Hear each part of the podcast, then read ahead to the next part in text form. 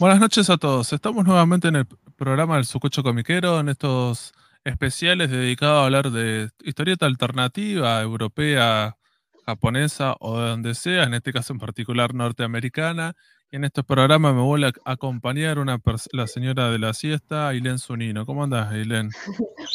Bien, acá andamos. Ay, la señora de la siesta, qué feo. Me molesta más que me diga señora que, me diga que duermo siesta.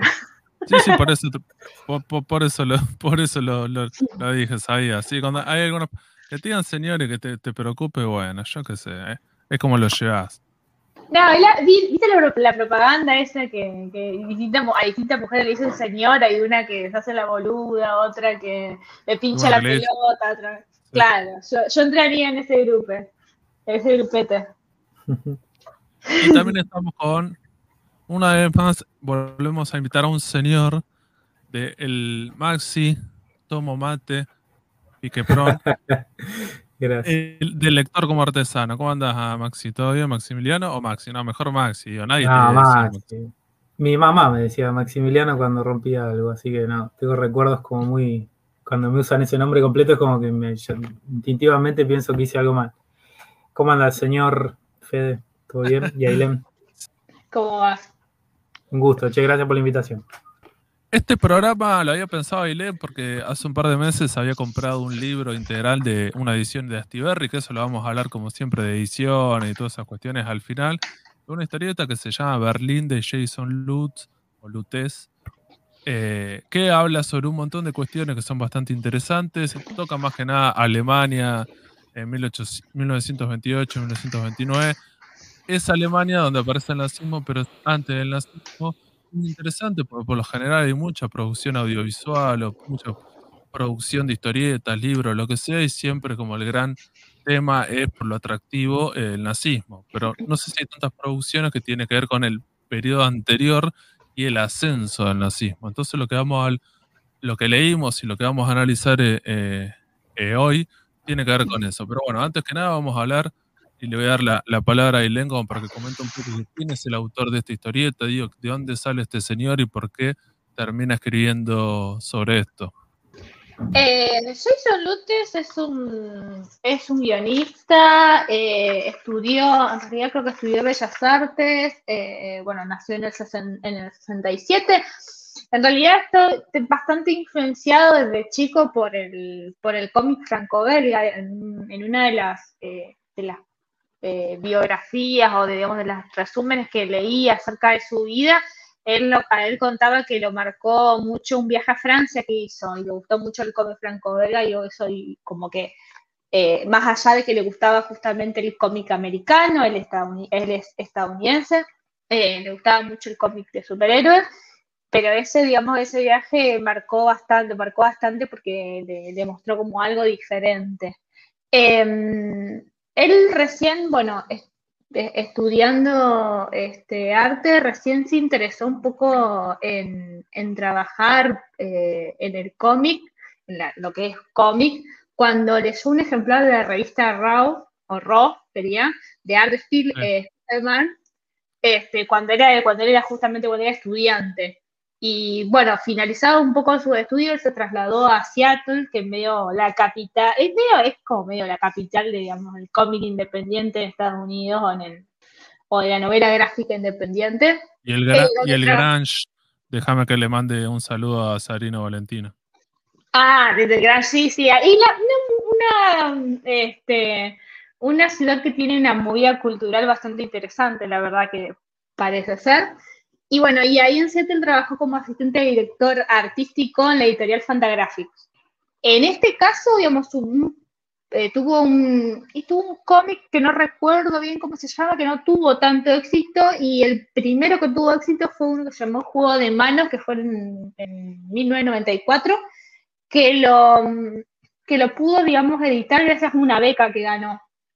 Y después, bueno, eh, empezó en su segundo trabajo que, estuvo muchos años, digamos, él leyó, le gustaba la temática y leyó bastante este, sobre justamente este periodo que decía Fede, bastante interesante de la historia de Alemania, porque fue eh, digamos, una, el primer gobierno, o sea, fue el primer periodo en que eh, Alemania tuvo un gobierno democrático.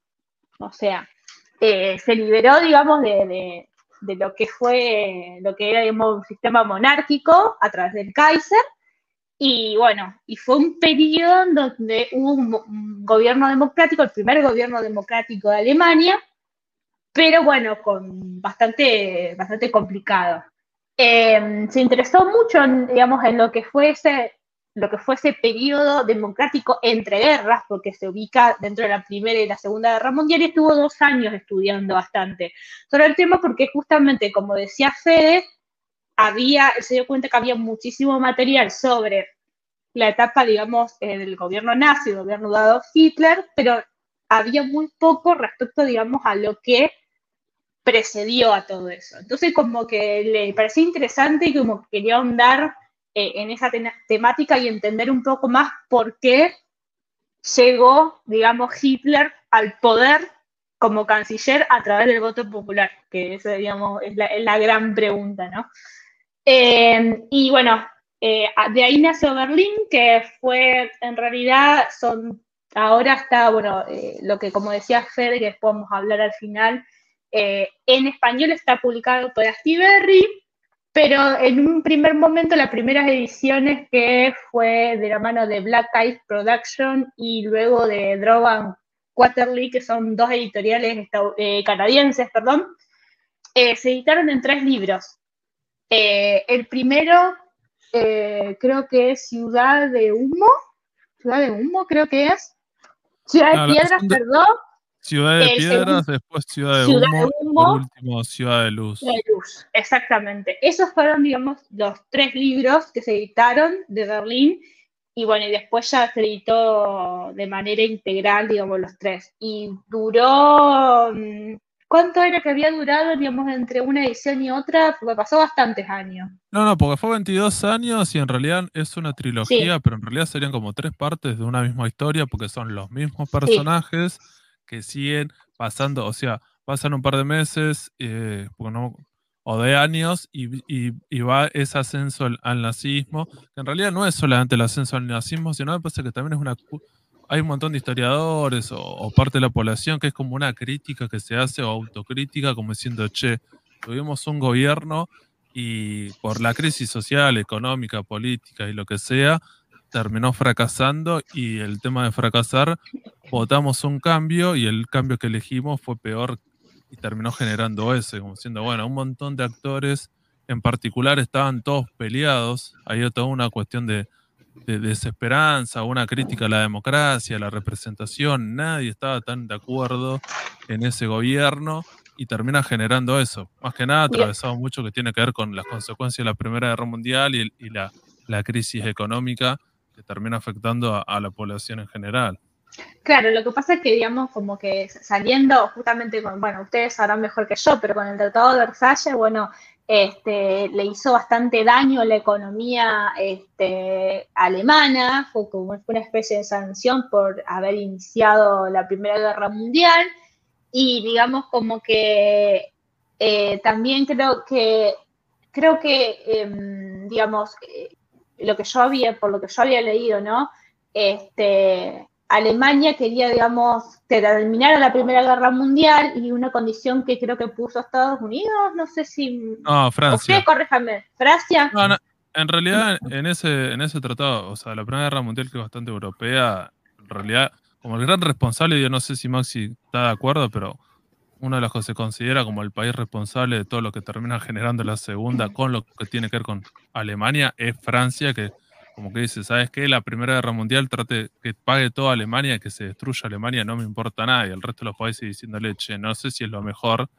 Y después, bueno, termina pasando, lo que por, no por nada, después lo termina, por Alemania termina ocupando Francia y todas esas cuestiones, ¿no? Es como diciendo, bueno, es como, hay que elegir y siempre se cuenta la anécdota de que Hitler, eh, cuando invade finalmente Francia en la Segunda Guerra, hace traer el, vagón de tren donde se firmó la rendición de la Primera Guerra, como una, y ahí firma la rendición francesa, o sea, como una especie de, de odio visceral al Tratado de Versalles y a la rendición tan, tan dura, porque bueno, el, libro no lo dice, entonces lo dan muy por como supuesto que parte de esa crisis viene un poco por esa cláusula que vos decís, Ailén, que es la cláusula de indemnización, que Alemania es considerada culpable, es la más polémica de todas, pero hay un montón de otras cláusulas, eh, cláusulas. Y la otra es el desarme. Alemania no puede tener fuerzas armadas, no puede tener aviación, ni submarinos, ni flota naval, y toda su flota naval y todo se le, se le obliga a destruirla, y lo único que puede tener es una fuerza de orden interno, una especie de, diríamos hoy, de gendarmería, eh, y eso hace que, genere todos estos movimientos violentos en las calles de personas que empiezan a considerarse como eh, fuerzas parapoliciales, ¿no? Los, los, nazis, pero los socialistas, los comunistas también tenían grupos paramilitares para pelear. Eh, es como un síndrome, ¿no? De ausencia que la tapo con algo, ¿no? Entonces la calle se transforma en una, verdaderamente en una como continuación de la guerra, muchos autores dicen, ¿no? Y después pierde sus colonias. Alemania tenía colonias en África y en Asia, y esas colonias van a quedar bajo administración inglesa y francesa, y pierde territorios, los territorios que le había ganado a Rusia, eh, y lo que hoy es Polonia y demás, que formaba parte del reino de, Alemania, es entregado a, bueno, esto, nace Polonia como un estado tapón y demás, pero es un, es un combo, pero durísimo para la población junto con la pérdida de vidas y todo, ¿no? Pues la guerra encima, estás hablando de millones de muertos y nada, todo el, desgaste económico y demás. Entonces, está bueno que, como decía Fede, es una, es una ciudad en descomposición, es una ciudad que está atravesando un, garrón de décadas y, y, lo refleja muy bien, me parece la obra. Sí. Una, una de las condiciones que, una de las cosas que yo había leído es que una de las condiciones que había puesto Estados, eso es lo que leí, corrijándome por eso, Estados Unidos para la rendición también es que em, no exista, digamos, que deje de ser monarquía y pase a ser un Estado democrático. ¿Esto es así? Responde Maxi. Perdón, perdón, tenía desactivado el audio. Sí, es así. Es, eh, a ver, Estados Unidos tiene su propia historia contada desde Estados Unidos, donde ellos serán los buenos y los moderados. Pero es real que Wilson, que es el presidente norteamericano, propugna más por un sistema de autonomías nacionales, dice, dice él, como que, que Alemania la dejen organizarse como quiera, bajo un sistema democrático y bajo un sistema parlamentario. Que justamente por eso, digamos, fue digamos, la, presión que ejercieron al Kaiser para que abdique, para que se pudiera armar un Estado democrático, en este caso. Pero también está muy relativizado eso porque el propio Kaiser, hay un historiador que se llama Richard Evans, que él estudió mucho el, nazismo y el surgimiento, que es el, Kaiser y el emperador, y el emperador, el Kaiser y, otros líderes militares ya sabían para mitad del año 18 que se iba a perder la guerra. Entonces tramitan una, una transición, el emperador tramita esa transición hacia un sistema nuevo, él abdica y trata de dejar a su, creo que era el primo, y es ahí donde se da este, lo que se llama la revolución de, noviembre del 18, que es un movimiento socialista y liberal que presiona y no ponen al primo del Kaiser, sino que ponen a una república. Pero el Kaiser se estaba yendo y lo que hace muy inteligentemente es no firmar la rendición. O sea, el Kaiser se va, Guillermo se llamaba, y en dos años Guillermo II. sacan sus memorias, eh, las memorias de él enseguida, diciendo yo me fui de Alemania con un país que estaba ganando y estos eh, demócratas y estos liberales chotos firmaron una rendición que nos envileció a todos. Pero la realidad era que no había mucho más que hacer, o sea, no le dejó, como se dice, ¿no? La bomba bien armada, el paquetito preparado, y le dijo, muchachos, encárguense, yo me voy. Y de hecho, él después celebra el ascenso del nazismo y todo, se muere como, como en el 40, Guillermo. Entonces, es un tipo que, si querés, en términos políticos, se supo correr para no quedar pegado al desastre que él mismo generó y le dejó a la República el peso de firmar ese acuerdo que fue vergonzoso, o que al menos la población, como lo retrata la historieta, la población está recaliente y re enojada con gran parte de los líderes que gobiernan esos años. Porque un dato Sí, perdón, una preguntita que, me surgió por una, una cuestión que escuché. Es cierto que durante, durante, creo que era durante la Primera Guerra Mundial, Alemania financió el, eh, la revolución rusa. No, es la anécdota de que lo dejaron pasar a Lenin. Ah. Lenin estaba emigrado, Lenin estaba exiliado de Rusia. Sí. Cuando empieza la revolución del 17, en febrero de ese año, en 1917 empieza la Revolución Rusa y Lenin estaba exiliado porque en, Rusia era otra monarquía súper estructurada que no permitía partidos políticos y estaban todos afuera del país. Y lo que hace Alemania es dejar pasar en un tren expreso a Lenin que llegue a Rusia y es, muchos decían políticamente, es ayudar a desestabilizar al, gobierno ruso, ¿no? que para entonces estaba en guerra. Eso sí, después el financiamiento siempre queda en esas ese cono, viste, de sombra, de bueno, algunos dicen que sí, otros dicen que, no hay nunca documentos y forma parte de propaganda, digamos, anticomunista, como diciendo que los comunistas se vendieron a los alemanes, viste, como una cosa que tomarla con pinza. Lo que es real es que sí, Lenin estaba exiliado y, no lo detienen, digamos, que podrían haberlo frenado, sino que dejan que, llegue hasta, hasta Moscú, hasta, hasta San Petersburgo para hacer la, continuar, digamos, fogoneando el, clima de revolución que había, que era un caos Rusia en, febrero, marzo de ese sí, año. Sí, sí, porque una de las cosas que yo había escuchado era esto de em, que lo utilizaron como una especie de estrategia para justamente para desestabilizar como Rusia estaba luchando en contra de Alemania en ese momento, como para que eh, ese conflicto interno, digamos, lo que genere es que, bueno, que poder sacar alguna ventaja que, bueno, no, no, no, lo termino logrando. Pero bueno, vamos... Esos análisis siempre son como, ¿no? Historiadores o gente, no sé, hoy en día, youtuber, que lo hacen como cuando ya pasó la historia y es como diciendo, bueno, fíjate que por haber hecho esto termina generando eso. En ese momento está dejando pasar a una persona a ese país y no, y no sabes lo que iba a pasar. Pasó esa persona, pasaron otras personas y todo bien tal vez no pasaba nada. Yo que sé, nadie puede en ese momento ver cuáles van a ser las consecuencias.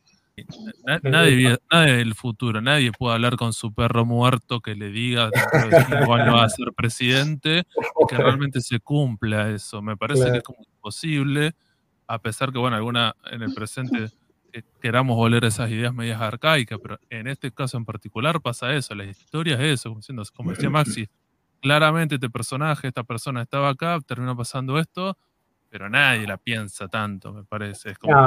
con el diario del lunes, viste, somos todos analistas, pero eh, lo que es cierto es que otro dato es nadie puede adelantar una revolución. Nadie te puede decir, mira, en dos años, eh, no sé, en Venezuela estalla otra revolución. Decímelo y ahí te tomo en serio, si querés, como hasta místico. Pero de verdad que fechar con precisión y todo eso siempre es después del hecho. Y, las interpretaciones tienen que ser cuidadosas porque si no, podés hacer esto, ¿viste? Construir la historia solo con los, retazos que te ayuden a entender el fenómeno y no con todo lo que estaba pasando alrededor también.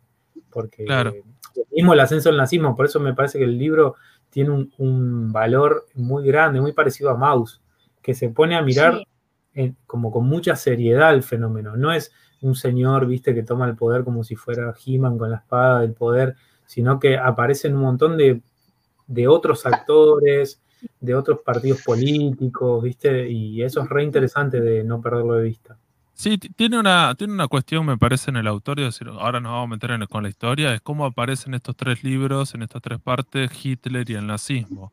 Eh, cada uno aparece de manera muy secundaria, casi al final o en el principio, y es parte de esa historia, pero vos decís, al igual que con el tema de Lenin, como diciendo, si no tenemos una historia como media personalista, como si una persona es el responsable de poder hacer una transformación, vos decís, se le dio a Hitler porque tenía ese caldo de cultivo, ese contexto, pero si no era él, hubiese sido otra persona. Cualquiera. Eh, otro grupo, claro, en ese momento siempre se habla, es como se habla como de vacío de poder. Es cuando hay un montón de fuerzas que están peleando entre ellas y nadie como el que tendría que estar gobernando está legitimado, entonces si en un momento alguien va a ocupar ese lugar. ¿Quién termina ocupándole ese lugar?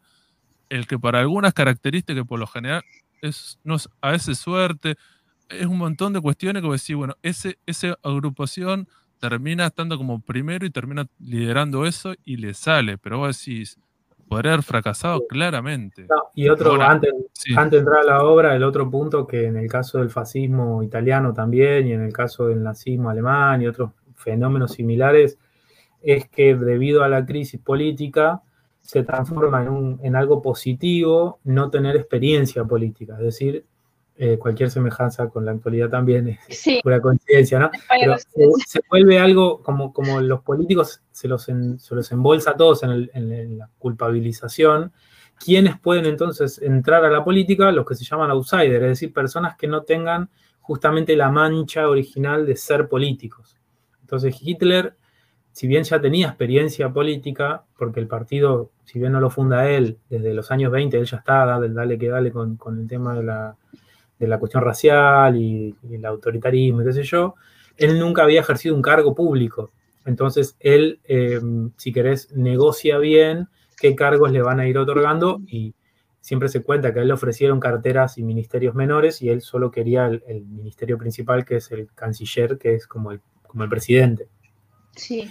a mí me, una, de las, perdón, una de las cosas Sí, sí, Fede, sí, No, yo digo, y, esa forma de cómo termina siendo canciller y cómo termina transando con esos políticos que le van a dar el poder, el tipo no lo hace de una. Es como, casi como, él está en su casa y en un momento, bueno, yo espero y en algún momento esas personas van a tener una crisis tan importante que me van a venir a buscar a mí. Entonces a mí me conviene hacer eso. Y el tipo la deja, la deja y llega. Es como de estrategia ¿Cómo la ve? Sí, la, estrategia militar le funcionó de esa manera, porque si lo hubiese hecho antes, claramente hubiese fracasado. Igual está muy bueno en el libro, cuando aparece él en el último libro, no es spoiler ni nada importante, pero en el momento en que él habla con Goebbels, tiene un problema con un líder, con un caudillo local. Y eso está re bueno también, porque Hitler hay algo que tampoco se suele contar mucho, que es que a él le costó mucho lograr homogeneidad y, y respeto dentro de su propio partido porque una característica que tiene el partido nazi es que él no, lo fundó. hay algo que también se transforma, sino que todos seguían a Hitler y nadie lo nadie le dudaba de su voz y, es, mentira eso. Él hasta que no se hace la noche de los cuchillos largos, se llama, que es que mata a un montón de dirigentes opositores internos que él tenía, que eso es en el año 34. Hasta entonces se tuvo que fumar más de una vez traiciones, viste, carpetazos y truchadas. De, por eso Goebbels va a ser siempre su mano derecha, que es el tipo que lo ayudó a ordenar el partido, o Himmler u otros más. O sea, eh, me interesó mucho ese costado donde Hitler es un político, está haciendo política, no es, viste, una especie de, eh, no sé, semidios que está ahí esperando que, el mundo llegue a, sus pies, viste, porque hay un mito que es que creer que Hitler hizo todo bien. Le salió bien, pero estuvo muy apoyado por líderes muy eh, no quiero decir buenos porque es como darle elogio, pero eran líderes muy comprometidos y eran segundas líneas, terceras líneas en todo el país, o sea, no, es una figura, viste, que si no queda como una especie de semidios, por eso digo, todopoderoso. No, por eso. Creo que todos sus ministros, el ministro de propaganda, todo el, el comandante de la SS, todas estas personas, los jerarcas nazis, la mayoría son como el mejor en su puesto y vos decís, claramente terminan como ayudándolo y vos decís, terminan haciendo un super equipo. Y está una, de las, una de las cosas, una de las cosas importantes también que quería decir, para no, no, no, que no se me pierda un poco, que me parece que también ayudó esto que decía Maxi de este, digamos, esta persona que quiere, digamos, ascender al poder, pero que no tiene ya ninguna experiencia previa. Me parece que tiene que ver mucho con la representatividad. O sea, la de la crisis de representatividad, por ejemplo. Eh, y también, cualquier parecido con la realidad es pura coincidencia. Eh, una de las cosas que yo veo que está muy presente es el Partido Comunista en Alemania. Y es, digamos, es, digamos, eh, un, es un partido importante, un partido que moviliza, donde hay mucho, mucha gente que se afilia, mucha gente comprometida pero sin embargo, asimismo también, bueno, supuestamente eh, gobiernan, digamos, este, en este Estado democrático una socialdemocracia, algo así, pero la gente sigue, o sea, después de la Primera Guerra Mundial, lo, que, lo único que ve es que sigue estando mal, que sigue pasando hambre, esto lo vemos en el caso de los Brown, por ejemplo, esta familia que este, no solamente se divide por la política, se divide por esta necesidad de no tener trabajo, de vivir al día, de pasar, pasarla muy mal.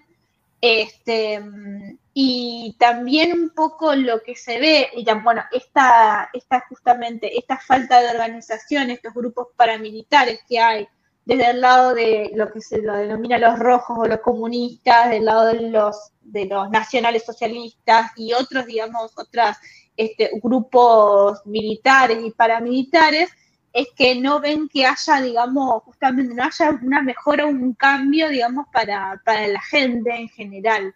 En general, la gente, la gente que sufría, la gente pobre. Este, Después, bueno, vamos a ver todos este, los movimientos culturales y, e intelectuales de la época que vivían en una burbuja, para no decir una nube de pedo, y bueno, como que eh, siempre desde, desde el papel en algún lado, o desde la escritura, o de la publicación, o del periodismo, diciendo cómo hay que hacer, o cómo, o cuáles, o las denuncias, o lo que este, lo, que, lo que estas personas, digamos, este, manifiestan de alguna manera, pero nunca se involucran políticamente en lo que es eh, el frente, la calle, las movilizaciones, y tampoco las movilizaciones de lo que es la parte, hoy lo denominamos trosca, em, tampoco es como que se mejora demasiado. Van al choque, pero no hay ningún cambio. Entonces, como que eh, las necesidades a la representación de esta gente, de la gente que más sufría, y no solamente, por ejemplo, de los Browns, sino también de ciertos, porque no todo, digamos, no todas las, este, las familias o las comunidades judías tenían dinero, tampoco los representaban, entonces o muchos se fueron o muchos muchos también votaban votaron al nacionalsocialismo porque vieron una representación, vieron que la gente los escuchaba, o sea, esos políticos escuchaban a la gente o decían que iban a hacer lo que la gente les pedía, muy parecido con lo que está pasando hoy en día. Entonces, bueno, me parece que también eso es un factor muy importante. No sé qué piensan ustedes. En realidad, cuando votan a... Que por suerte, digo, en la historieta no muestra eso. Eh, digo, porque vos decís, ¿por, ¿por qué el pueblo alemán termina eligiendo a ese partido político en particular y qué características tiene? En realidad son muchas. Me parece una de las más importantes tiene que ver con la modernización del, de la figura de política y la, y la, propaganda política. Que vos decís, en ese momento, si ves cualquier documental o cualquier video de el relato como líder, la propaganda es súper atractivo y tienen un montón de un discurso que, se, que en el presente todavía un montón de gente vos lo ves y te termina convenciendo de alguna manera, pero vos decís, bueno, pensá en ese momento, pues sí, todos los otros políticos tenían un perfil totalmente diferente y el tipo cambia la forma de hacer política y, lee al menos esa forma de verla de, manera diferente. Cuando los políticos en Europa en Estados Unidos en ese momento, por lo general eran totalmente diferentes, eran personas mucho más como empresarios, más, más, más grises, que no hay una cuestión de participación, digo, de, de dar discursos, de, era más parecido, más venía de una tradición de, incluso de los reyes o la monarquía, donde los, el pueblo no conocía quién eran los reyes, ni siquiera sabían dónde estaban, si no había un, vínculo, y este tipo hace un cambio totalmente trascendental que vos decís, sigue siendo hasta el presente, y vos decís, bueno, más vale que haya un montón de otras cuestiones, pero para mí siempre me gusta ver o, hacer esa, esa aclaración, digo, lo, fundamental que fue, es un, un rompeagua totalmente importantísimo. Yo no, no, sé, Maxi, cómo lo ves eso, como siendo, bueno, me parece. siempre se recupera la modernidad en, sus eh, formas, pero mm, también es cierto que el partido nazi, si vos ves los datos de sus qué electorado tenía, el, cambio grande se da después del crack de 1930, o sea, después de 1929, eh, que justo coinciden y en el libro lo dicen también, ahora se me fue el nombre, pero es un primer ministro muy importante, de Stressman. Stressman era un, tipo muy importante dentro de la República porque fue como un gran presidente, por decirlo así, pues, un canciller muy importante que consiguió eh, acuerdos diplomáticos con otros países, restaurar la economía, sé yo. Justo ese tipo se muere en el, si no me acuerdo mal, en el 28 y en el año 29 viene la crisis mundial, que es la crisis que le pasa a todo el mundo, nos pasó acá en Argentina, en todos lados, pero Alemania tenía un problema que eh, el principal prestador de plata para pagar las cuotas que tenía que pagar con el Tratado de Versalles era Estados Unidos. Estados Unidos le prestaba plata a Alemania y Alemania con esa plata le pagaba a Francia y, a Inglaterra. Y el CRAE del 30 se anula toda esa línea de crédito y vuelve a quedar otra vez bajo la sombra de que Francia lo va a volver a invadir, de que si deben, si deben guita se va a quedar con pedazos de territorio alemán y qué sé yo. Y es ahí donde el, discurso de Hitler, que ya venía, o sea, ya venía con darle al parche con esta idea de la resurrección de Alemania y qué sé yo, encuentra oídos nuevos. Es decir, eh, siempre se cuenta, Hitler hizo un intento de golpe en el año 23 y le fue como el orto, o sea... Sí, lo metieron preso, creo. Eh, Estuvo preso. un, tiempo, o sea... Un tiempo. Ahí donde eh, fue donde escribió Mein Kampf, creo que era el libro. Entonces, el, punto de, inflexión es el año 29, por eso en el libro, no por nada, arranca en el 28, como diciendo, es acá donde sube la, el electorado, cambia. Y, y, yo creo que ese sería el último dato, como para dar antes de entender qué fue el nazismo y el ascenso, es eso, es un, una sociedad totalmente destruida económicamente, con crisis política muy larga y muy aguda, y que encima tiene como estos movimientos eh, extremistas, por decirlo así, de izquierda, de derecha, a todos lados, donde la salida no es el respeto por las instituciones ni la tolerancia, sino básicamente hacernos mierda en la calle y ver quién queda parado, ¿viste? Porque el fascismo propone eso, básicamente. Yo gano y gano no solo con mi discurso, te gano porque te mato, o sea, te gano porque te clavo un cuchillo en las tripas. Entonces, esa es la forma, lamentablemente, que se vivieron los años 20 y 30 en el mundo, no, no solo en, Europa, acá también hubo movimientos violentos nacionalistas, o sea, se habla siempre de una brutalización de la política, como que la política se transforma en una especie de arena de guerra, medio de barra bravas, y que nosotros después de, las, de la segunda posguerra es que se y quiere inculcar en todo el mundo el respeto por las instituciones, la democracia, ese lavado de cara, digamos que los años 50, 60 dan lugar a los derechos civiles en Estados Unidos, al respeto por algunas instituciones. Nosotros lo vivimos con golpe de Estado cada 20 minutos, pero en el caso de Europa, eh, nosotros digo Latinoamérica, en el caso de Europa, Estados Unidos viven como una modernización política, respeto por la diferencia, eh, un paradigma nuevo de la no violencia, ¿no? ni verbal, ni física, en la política, y, así cambia mucho el paradigma hasta hace 10 años que volvimos a entrar otra vez en un terreno en el mundo, ¿eh? Piensa en Donald Trump, Bolsonaro y qué sé yo, son expresiones de que todas esas eh, valores se están replanteando y que, bueno, estamos girando el mundo hacia una derecha otra vez autoritaria, violenta y, Sí, hace varios años, hace varios años yo justamente eh, eh, hace, hace bastante ya que vengo hablando con un amigo que es politólogo, que esto, digamos, que no es nuevo, esto, digamos, lo del resurgimiento de la derecha, sobre todo en Europa, el surgimiento de los partidos neonazis, o sea, heavy, heavy, realmente. Eh, y no, no, es sola, no es solamente, digamos, eh, no, es, no es que acá nosotros lo vemos más con Trump porque es como que nos más cerca, lo que más influencia en Estados Unidos, pero ya se venía de hace rato esto, digamos, del resurgimiento. Estaba un poco dormido, un poco esperando ahí el momento, digamos, para, para salir a la luz este tipo de, tipo de discurso y tipo de, porque son bastante, eh, bastante complicados. Eh, bueno, nada de eso quería decir. Pero em, sí. ¿podemos, podemos arrancar entonces después de, de, esta introducción, vamos a arrancar de qué va la historia. La historieta arranca en 1928 cuando el escritor, periodista Kurt Severin, eh, está en un tren y conoce a una mujer más joven que se llama Marta Müller, que, es estudiante de arte, y en ese, en ese tren están yendo para Berlín. Ella como que no conoce porque viene de un pueblo que yo creo que se llama Colonia, ¿era? Colonia, sí. Y, lo, y, en este primer momento lo que van a hacer estos dos personajes se van a convertir como en el hilo conductor de la historieta. Después va a haber, como hemos nombrado, es una historieta coral donde aparecen otros personajes contando otra faceta porque estos personajes no pueden eh, estar en todos los aspectos de la ciudad de Berlín.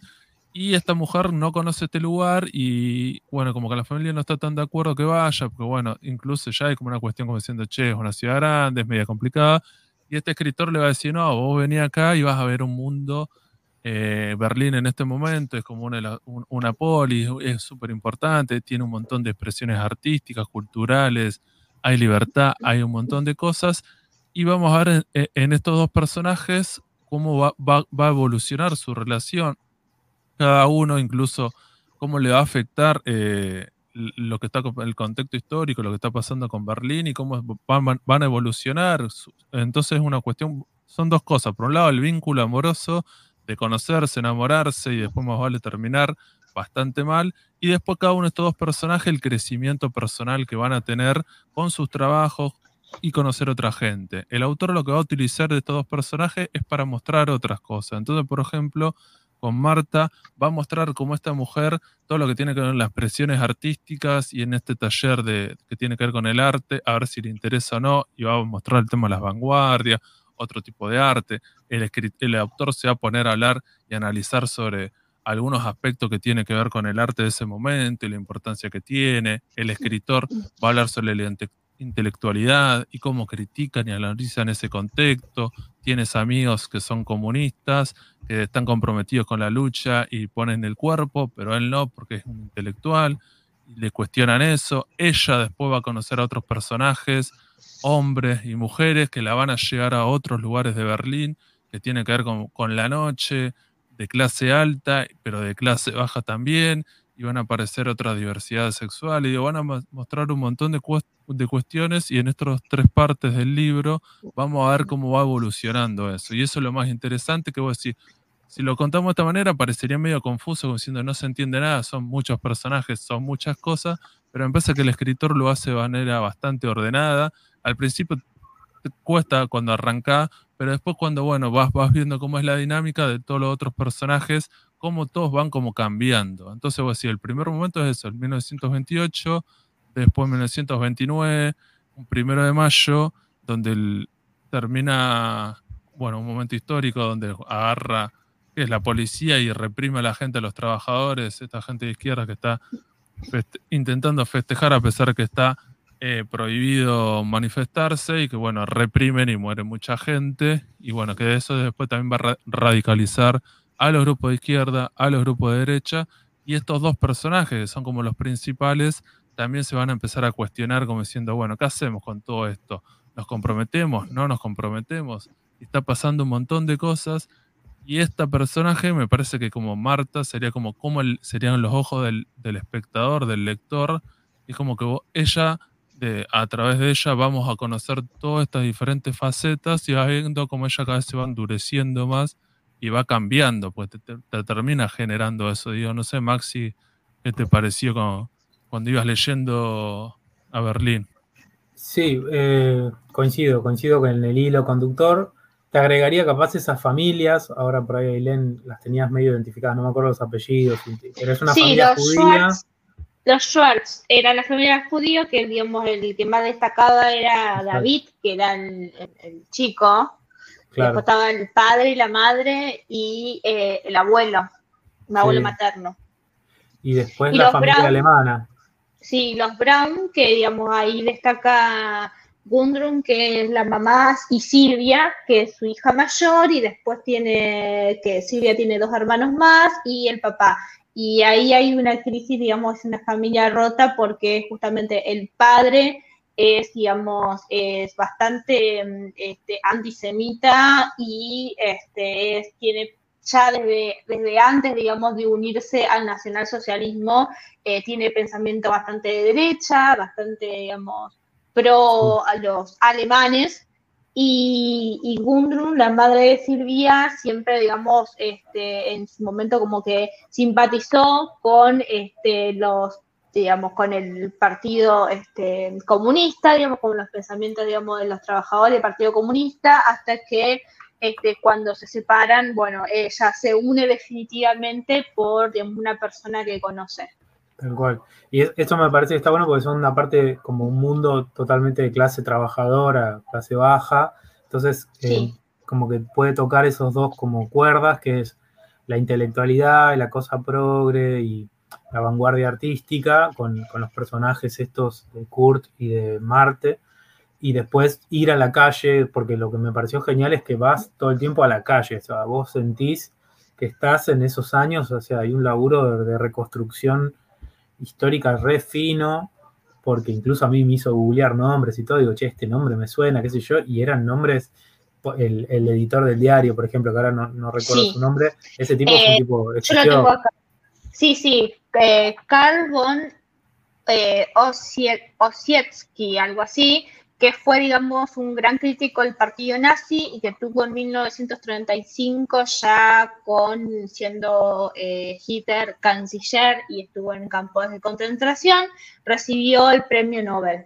Claro, por figuras históricas que no son tan, tan de primera línea que vos te los recuerdes, y bueno, hay un laburo finísimo, yo creo que acá sí aplica la idea de novela gráfica por la ambición, ¿no? De cuando vos lees una novela de estas tipo 500 páginas que, de literaria, ¿no? Estoy hablando que tenés personajes y te metes en la cabeza de ellos y los ves crecer y desarrollarse. Acá hay todo un laburo así muy fino de entrar en la cabeza de Marta o de Kurt y entenderlos y verlos vivir y qué sé yo, me pareció un laburo que te puede gustar o no, ahí es donde uno puede entrar y decir, che, esta obra me aburrió, porque creo que puede pasarle a algún lector que estos temas no lo, no lo conmuevan, no lo, no lo convoquen, pero me parece que si te interesa el tema, y aparte está muy bien narrado gráficamente, hay momentos muy copados, o sea, secuencias, viste, muy finas, muy copadas, me parece que es una obra que es reambiciosa, pero sale bien parada y que después en lo histórico es una obra para recomendar para que la puedan leer en, escuelas o que la puedan abordar desde, desde un material más de lectura, porque se la banca, porque es una obra que tiene mucho laburo de atrás, teórico, o sea, laburo de investigación histórica, por ejemplo, el tema de los de la, la revuelta esta y la represión del primero de mayo, se entiende ahí como un laburo que está muy bueno revalidar, que, queda parte de la trama también. Si vos no querés meterte en la cuestión ya más histórica full, también podés leerlo y, yo creo que ahí te perdés una parte, pero al mismo tiempo también es una obra que dramáticamente funciona, ¿no? sé cómo hay, hay, una, hay también como una revuelta que, que digamos, como que recuerdan este, los comunistas, que no sé si, me parece que fue la de noviembre del 18, esa que dijiste, Fede, que cuando fue detenida un personaje que se llamaba Rosa de Luxemburgo y otra y otro hombre que supuestamente representaban al Partido Comunista y bueno, fueron asesinados por, justamente por defender este, estas ideas. Y también, bueno, esto es lo que moviliza un poco también en un primer, en una primera instancia, en el primer libro, es lo que moviliza un poco al, Partido Comunista a, salir a las calles, a manifestarse, o a las reuniones y a, las conmemoraciones. Sí, la, revolución espartaquista se llama, que es que es un intento ah. de hacer un soviet en, Alemania. Y nada, lo fusilan a todos. A Liebknecht se ah. llama, Karl Liebknecht se llama el otro tipo. Ah, perfecto. Yo no conocía ese dato histórico Supuse que por los nombres específicos, o sea, a mí eh, Rosa Luxemburgo me, me, resonaba, pero no sabía de dónde. Así que, y, después no, no, hice tiempo de buscarlo, pero por los datos específicos de cómo lo, digamos, lo escribía López en el, en el cómic, la verdad me parecía aunque era un dato real. No estaba segura, pero me parecía. Después, obviamente, el del primero de mayo sí lo pude googlear y bueno, nada, eso me pareció que es así. Pero sí, sí, es lo que vos decís, la precisión en algunos ciertos datos y cómo lo hace, digamos, cómo lo une con la ficción de una manera bastante orgánica, bastante, este, no, no se ve no se, no se lee forzado ni se ve forzado tampoco. O sea, los personajes están muy bien eh, desarrollados. ¿Hay alguno que, Maxi, que te haya gustado más y decir, bueno, este me gustó, u otro que, o si no, alguno que deteste y decir no puede ser? Este boludo, boluda. No, a mí me gustó los Cocoa Boys, era Cocoa Kids, me parece que eran una banda de jazz. Ah, todo eso también. Eso me pareció muy fino, muy copado, porque es eh, una banda de jazz norteamericano que va a Berlín, porque bueno, Berlín es como París, es una capital re cosmopolita, hay de todo.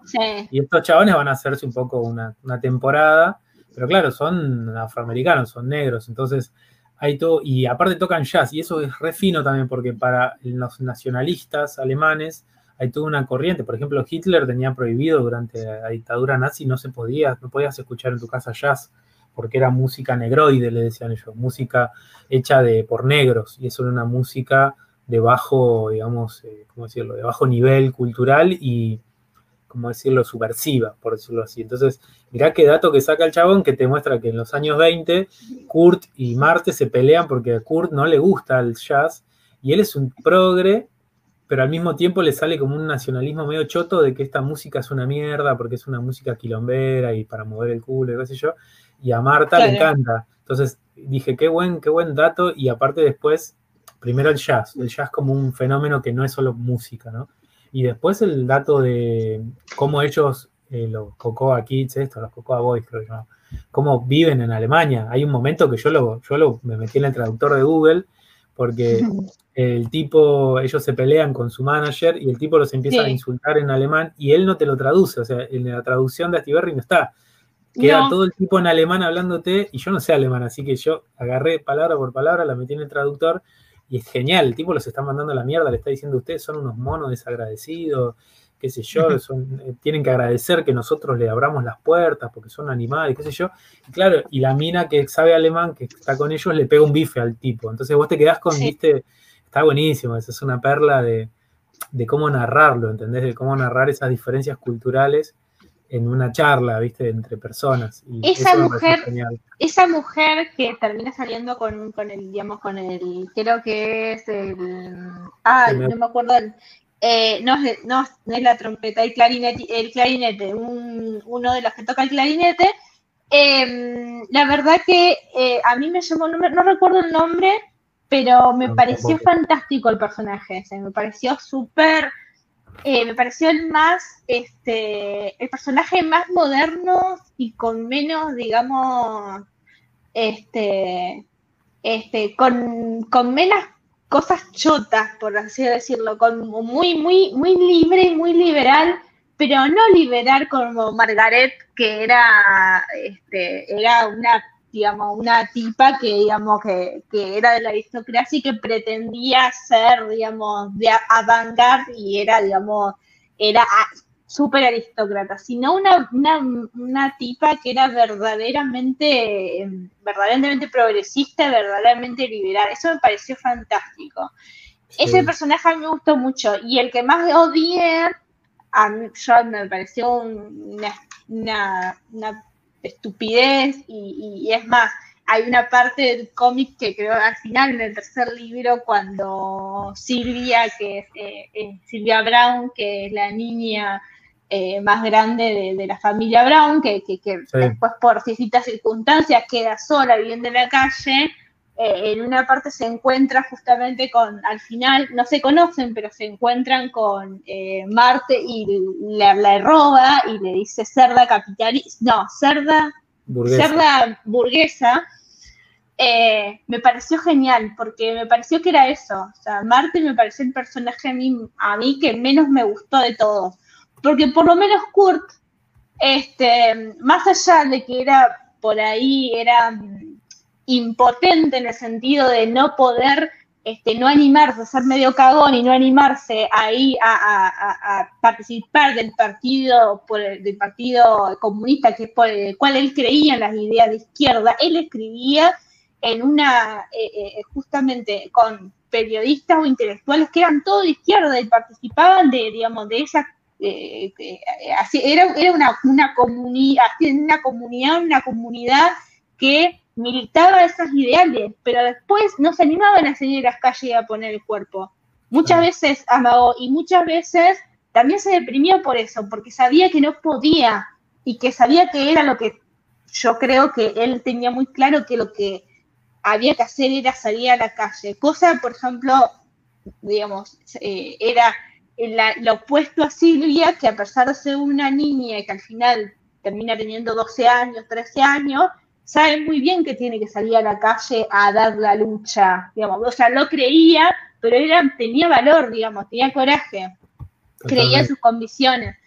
Eh, en cambio, Marte me parecía como una piba que no, o sea, eh, estaba ahí, en, el final de, la edición de Astiberri, hay, digamos, como una pequeña entrevista en que Lutes va describiendo ciertas cuestiones que por ahí no parecen muy claras en el cómic, y una de las cosas que Marte va a Berlín escapándose un poco también del recuerdo del hermano que fue, digamos, soldado en la Primera Guerra Mundial y que falleció en la Primera Guerra Mundial que un poco se escapa de los padres y, fue ese el motivo por el cual ella se escapa de su casa de en Colonia y va a Berlín a estudiar, fue esa la excusa para estudiar artes o lo que sea. Eh, el padre era militar, eso queda claro, pero también como que no hace nada, como que no hace nada, como que vive su vida así, como dice Fede, en la bohemia y que sabe salir a, bailar, a divertirse y, y hablar de pavadas todo el día y como que estar abstraída de, digamos, la realidad que pasaba, justamente lo que pasaba en la calle, lo que pasaba con la gente, la gente que se moría de hambre, que no tenía trabajo, que cada vez estaba peor, y a ellos como que no les importaba nada, o sea, a, Marte no le importaba nada de eso, y, por lo menos Kurt sentía culpa, digamos, no, de entender no poder estar. Pero para mí... sí. Para defender a Marte, me parece que el personaje que es como el más vacío o el más inocente, pero me parece que, está pensado que sería como el más esquemático de los personajes de todos los que crea, que para mí el punto de vista como del lector es como que aprovecha como diciendo, bueno, vos todo este contexto no lo conoces, bueno, este personaje va a transitar un montón de cosas y le va a preguntar a esos personajes y esos personajes cuando lo la invitan a hacer tal cosa, como que le van explicando a ella que no lo sabe, que en realidad te están explicando a vos como lector. Claro. bueno, pero, por ejemplo, hay, escenas, pero Fede, hay escenas, por ejemplo, hay una en particular, no me en qué está. Bueno, pero hay una escena, por ejemplo, en que Mart, eh, Marta está con Kurt de la, de la mano en la calle y hay este, un perro tratando de comer un pedazo de algo que hay en la calle y hay un tipo que lo saca y hay un tipo que le, no sé si le tira, le, saca escobazo y también hay chicos en la calle y ellos van caminando y van en la suya, o sea, hablando de sus cosas y no, no, no reparan en el alrededor, en la miseria, en el hambre, en la gente que alrededor. O sea, a ver, lo ve, lo ve. No, bueno, bueno tienen otros problemas. Ella cuando va a la escuela de. Ni siquiera lo debate. No, ni siquiera lo plantea. Y pero, porque, eh, pero, porque el autor aprovecha a decir, bueno, vamos a poner a una familia judía, vamos a poner una familia trabajadora donde vamos a atravesar todos los problemas sociales de esta población con esta familia que tiene estos problemas de derecha, de izquierda, lo que sea, y esta población Digo así, es otra clase social, que la clase social alta siempre es eso, y te tienen que mostrar que tiene también otros problemas. O así, la están pasando bien, pero te das cuenta que en realidad es bastante inteligente, porque cuando te muestra, o así, la noche, la joda y lo que sea, todos esos personajes están bastante vacíos, nadie encuentra como la solución. El escritor este que tiene una ex, que es como la amiga, y después en un momento él se va, está saliendo con esta mujer que sería como la mujer Marte y parece que va todo bien, pero después parece que no. Y yo qué sé, cuando la mina se junta y dice, che, ¿qué voy a estudiar? Quiero estudiar arte y se ponen a, analizar sobre cuestiones de arte. Después dice, che, me parece que no sé si es lo que me interesa. Tienen unos problemas, también es eso, como diciendo, bueno, esa clase social alta siempre está atravesado claramente otros problemas, porque vos decís, bueno, la cuestión económica la tiene solucionada. Marta, no, Marta no era Marta no era clase alta tampoco, porque en realidad el padre la mantenía, tenían algo de dinero, pero no era como Margaret, por ejemplo. Pero o sea, yo creo, que más allá de la cuestión de clase, que también coincido con Fede, que hay, hay un, ahí capaz a él, el autor es medio que subraya mucho como que la clase alta estaba en cualquiera, o sea, estaba en otra mientras todo explotaba, que es también una lectura posible, digamos, decir, bueno, mirá, eh, ¿qué estabas haciendo en el 2001? Y bueno, yo estaba en Pinamar, qué sé yo, estaba boludeando y me enteré por la tele y no me tocó, o sea, no sufrí directamente nada, el 2001 nuestro, ¿no? Estoy hablando de un evento histórico que vos decís, ¿cómo no saliste a la calle? Y decís, bueno, capaz no todos lo procesan igual, entonces le reconozco como ese espacio de decir, bueno, como dice Fede, la clase baja te muestro todos los quilombos que tiene y la clase alta un poco esa bohemia artística capaz lo que me parece medio ingrato es que el personaje queda medio desangelado con el correr de los tomos porque es como un personaje medio ficha de pinball, ¿viste? Pelotita de pinball que anda para un lado para el otro.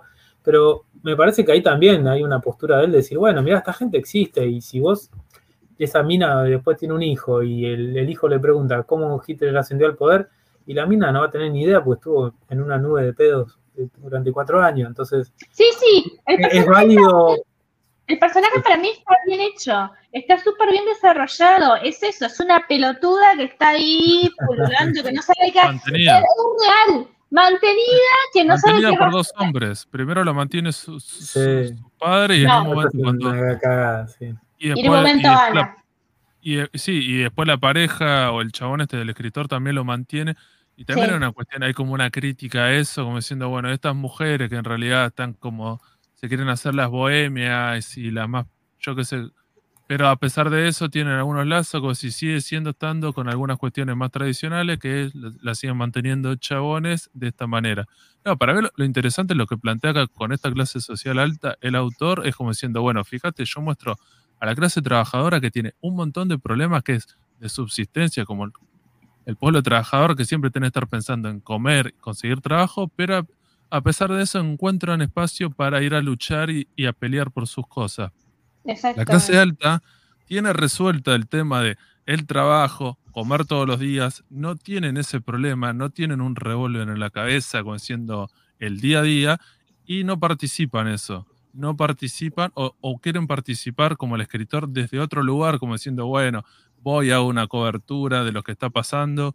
Como decir, bueno, también es el lugar que, está ocupando, como diciendo, bueno, también alguien tiene que cubrir eso, porque bueno, en un momento también te muestra eso, como diciendo, en realidad este escritor lo que está haciendo es tratar de cubrir o tratar de hacer un, manifiesto de lo que está pasando en esa sociedad, o decir, bueno, con otro personaje tampoco van a escribir esa historia por un montón de motivos, pero, también va por ese lado. Entonces vos decís, no sé si da para caerla. A mí, digo, volviendo a los personajes interesantes, a mí lo que más me interesó son como habías planteado esas dos familias, la familia judía de cómo está el abuelo, que es como súper ortodoxo y tiene el, tiene el nieto y está como re caliente, como diciendo, estamos haciendo cualquiera. Eh, nosotros no somos alemanes, nosotros el tema de toda la cuestión hebrea y judía, estos chabones están haciendo cualquiera, se está yendo para cualquier lado, ¿qué vamos a hacer? Y esta familia trabajadora, que el padre y la madre se terminan por cuestiones ideológicas separando y cómo los hijos, de alguna manera, por la edad que tienen, que son todos menores, son muy chicos, terminan eh, con uno de los dos padres y por culpa de eso cada uno termina una, con una vida diferente. Termina siendo como izquierda, la lucha. Y también es interesante cómo muestra el tema de la falta del Estado, la ausencia del Estado, porque en un momento cuando muere esa mujer, ella queda en la calle, en los orfanatos, y termina como robando en la calle y lo que sea, y hay como están como de súper desamparados. Y el otro pibito, el hermano que está con el padre y después se hacen, se hacen nazi y todo lo que sea, también es como diciendo, bueno, va por ahí la cosa. Está bueno cómo muestra después todo el mundo de la calle y de los jóvenes. Porque también incluso el autor es como re ambicioso y en un momento voy a decir, bueno, ¿sabes qué? Voy a, voy a poner a hablar de estos personajes que son todos menores, los que están en la calle, o, y, y mete toda una subtrama que tiene que ver con eso. Volviendo estamos teniendo un montón de ideas, un montón de cosas para analizar. Pero cuando vos le a pesar de eso, no es como super academicista, como decir te querés matar, sino que son personajes que tienen arcos narrativos y que todos estos personajes en el primer libro arrancan de una manera, en el segundo están en otro momento y en el tercero están en otro. Entonces es interesante cómo te van acompañando y que en un momento tal vez en, uno de los libros están bien, en otro están como en el peor momento, y después terminan bien, y en algunos terminan re mal, y está bueno, es como cuando ves una película, ¿viste? si son un montón de personajes que te van llevando, y ninguno está muy desdibujado como para decir, bueno, este momento, este personaje después, pues me parece que en estas 500 páginas el autor se toma el tiempo para desarrollar esos personajes y acompañarlos, o trazar un par de cuestiones eh, interesante. Y yo no sé, Maxi, ¿qué pensás de eso? Sí, totalmente. Para mí es una de las cosas más fuertes, más, más potentes que tiene la obra. Ponerle el pibe, tiro como tips, ¿no? Como esta cosa puntillosa que para mí fue la que te marca el nivel de calidad. Que el, hijo de la familia esta Schwartz, el pibe es fanático de Houdini. y él tiene un póster. bueno, eso, es ponerte, ponerte en la cabeza de alguien de los años 20. ¿Qué quiero decir? Es ponerte a pensar cómo pensaría un pibe de 15 años, es su juventud, sus gustos, sus cosas. Entonces, ¿de qué habla la gente? Habla de la que escuchó en la radio, habla del Zeppelin de no sé quién, de, ¿no? de charlas que van llenándose de contenido y que te van llevando. Es como un, es como un efecto muy copado ese de, trasladarte temporalmente a, la calle, de, porque ¿Cómo se informaban? La radio, la radio en las calles, el camión de la radio. Claro. Estarían los vecinos a escuchar la radio. O los excombatientes de la Primera Guerra pidiendo plata, ¿viste? Porque también parece que terminó la Primera Guerra Mundial y ya está, todos a sus casas y no, ¿cómo va a pasar si tenés miliciados, gente que quedó sin familia, gente que perdió todo? Entonces, todo el tiempo hay un cuidado de mostrarte en la calle, por eso me parece muy, muy bien que el la obra se llama Berlín, o sea, te voy a contar que la ciudad es como una especie de organismo vivo que va, mutando y en el medio de todas estas historias, entonces me parece que eso está bárbaro. Eh, quizás tiene como contra que se pone muy fino y que por ahí alguien tenga que googlear algunas cosas, porque ponerle yo el Tratado de Versalles ya lo sabía, Rosa Luxemburgo también, y alguna que otra cosa la tuve que googlear porque no, no, la conozco. entonces hay algo que tiene como una cantera de cosas que te ofrece que bueno, depende en qué nivel estás vos, vas a poder, pero si querés ir a fondo, a fondo, ¿entendés?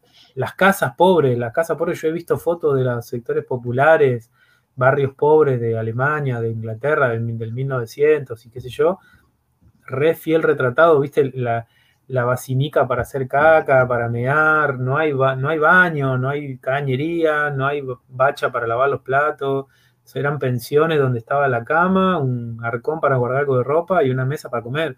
Y así se vivía, o sea, se vive todavía si querés también, ¿no? Pero está muy bien retratado los barrios, el barrio obrero, el barrio de Guita, todo eso está genial, ¿viste? Y esas cosas para mí, oro puro, ¿viste? Es una joya, pero repito, eh, puede pasar esto que esa ambición atente contra, contra alguien que está esperando algo más efectista, ¿viste? Algo, algo más de efecto dame, dame melodrama, dame bla. Y por eso, por eso ahí está el personaje tan cuestionado por Aileen, que es Marte. Me parece que ese personaje, vos si querés poder leerlo, todo esto es todo un contexto histórico, si querés lo vas pasando, te vas llegando, pero hay un personaje que es bastante importante, que es esta mujer con este chabón, que tiene relación y lo que sea, y vos decís, hay como si querés, podría seguir solamente ese eje como lo más importante, porque en un momento después se separa de este chabón, conoce a la ex, conoce a otra mujer, conoce y tiene, otros vínculos y, tiene otra vida. Entonces, si, si querés, me parece que el autor incluso es consciente de eso, diciendo, bueno, tal vez a algunos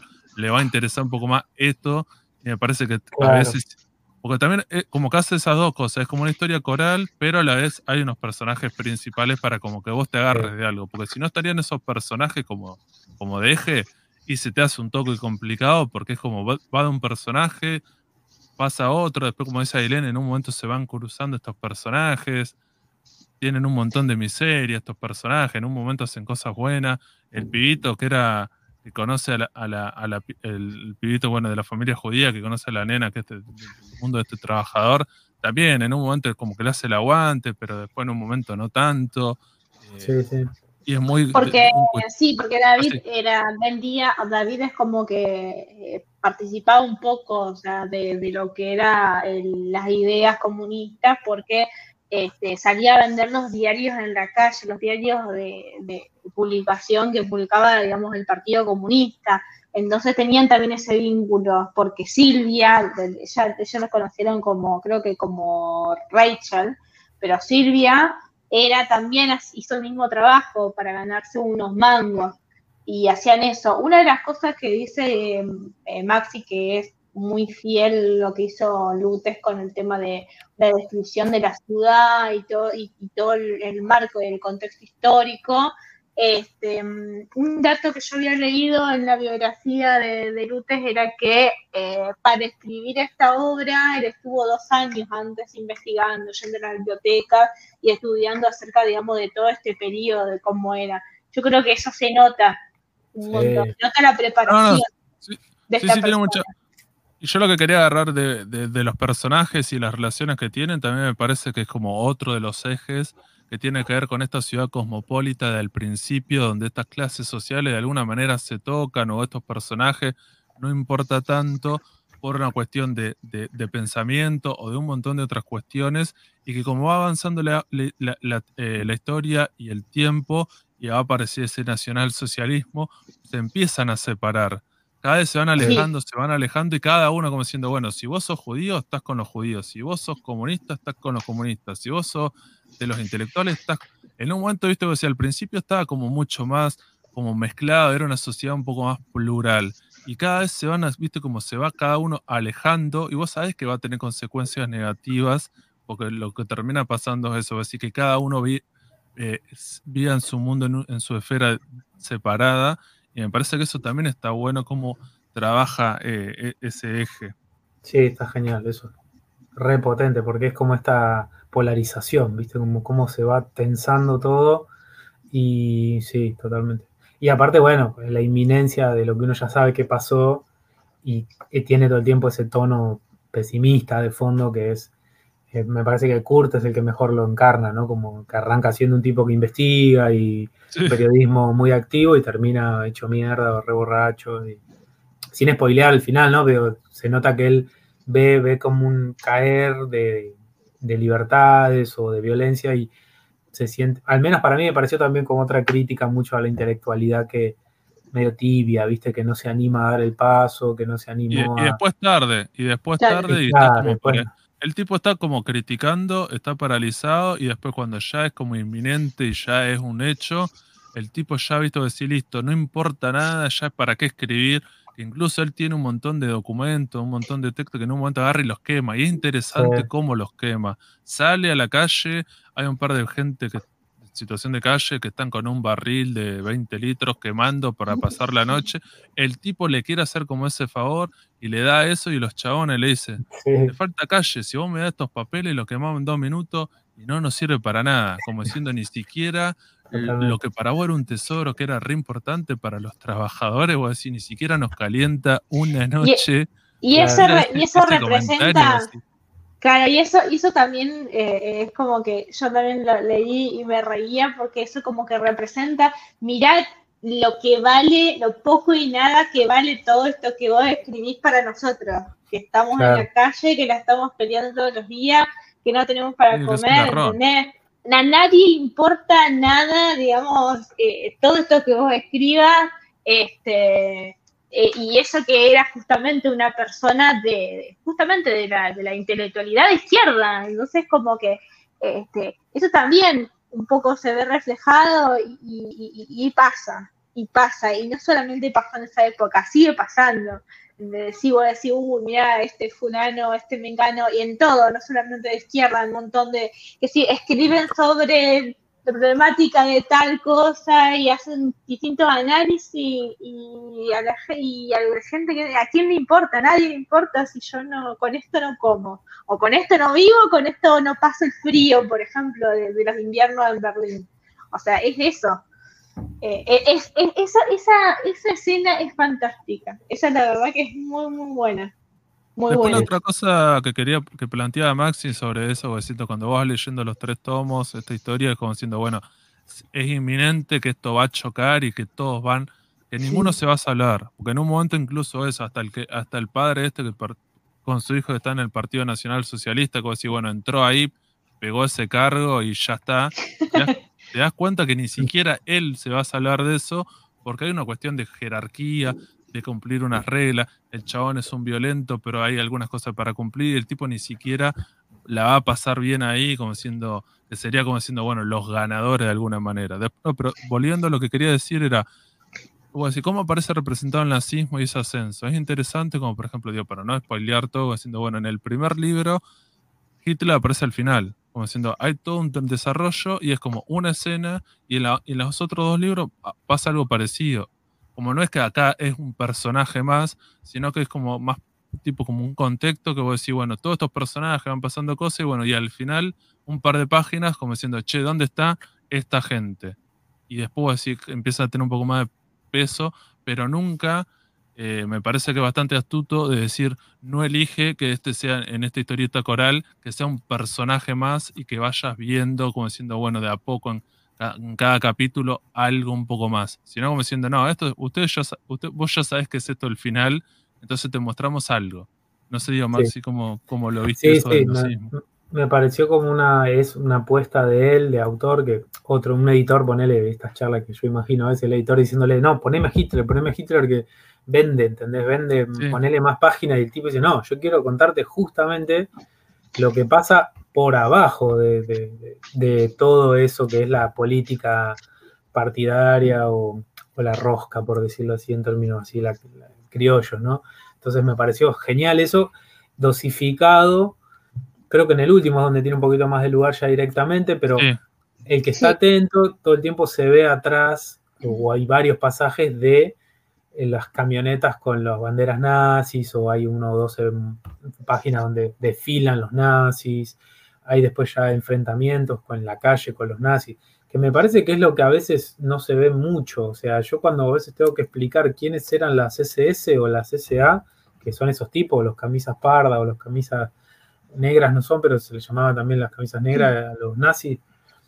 Son ciudadanos comunes, por eso está muy bien el ejemplo del padre que se hace nazi y es todo un salto, digo, yo siempre les doy el ejemplo, imagínate que terminás tu día laboral, te calzás la camisa y te vas al comité a desfilar para el domingo, que va a venir no sé quién, y vas a...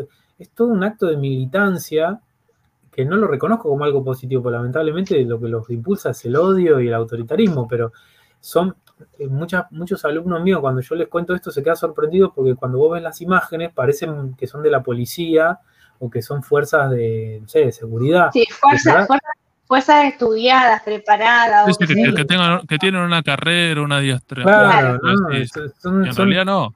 Tipos como, tipos como vos y yo que se la limaron para la mierda.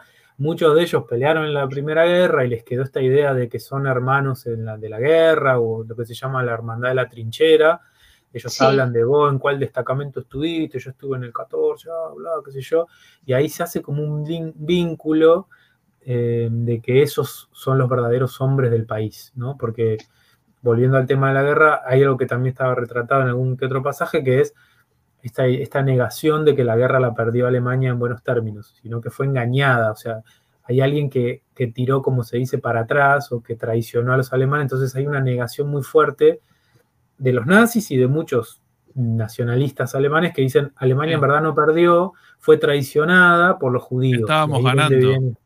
Claro, íbamos ganando y en verdad fue culpa de que internamente tenemos un enemigo y es ahí donde Hitler construye este mito que es el puñal por la espalda, esta idea de que los, eh, como una especie de eh, traición, complot judío para que Alemania sea conquistada por Norteamérica y por Francia.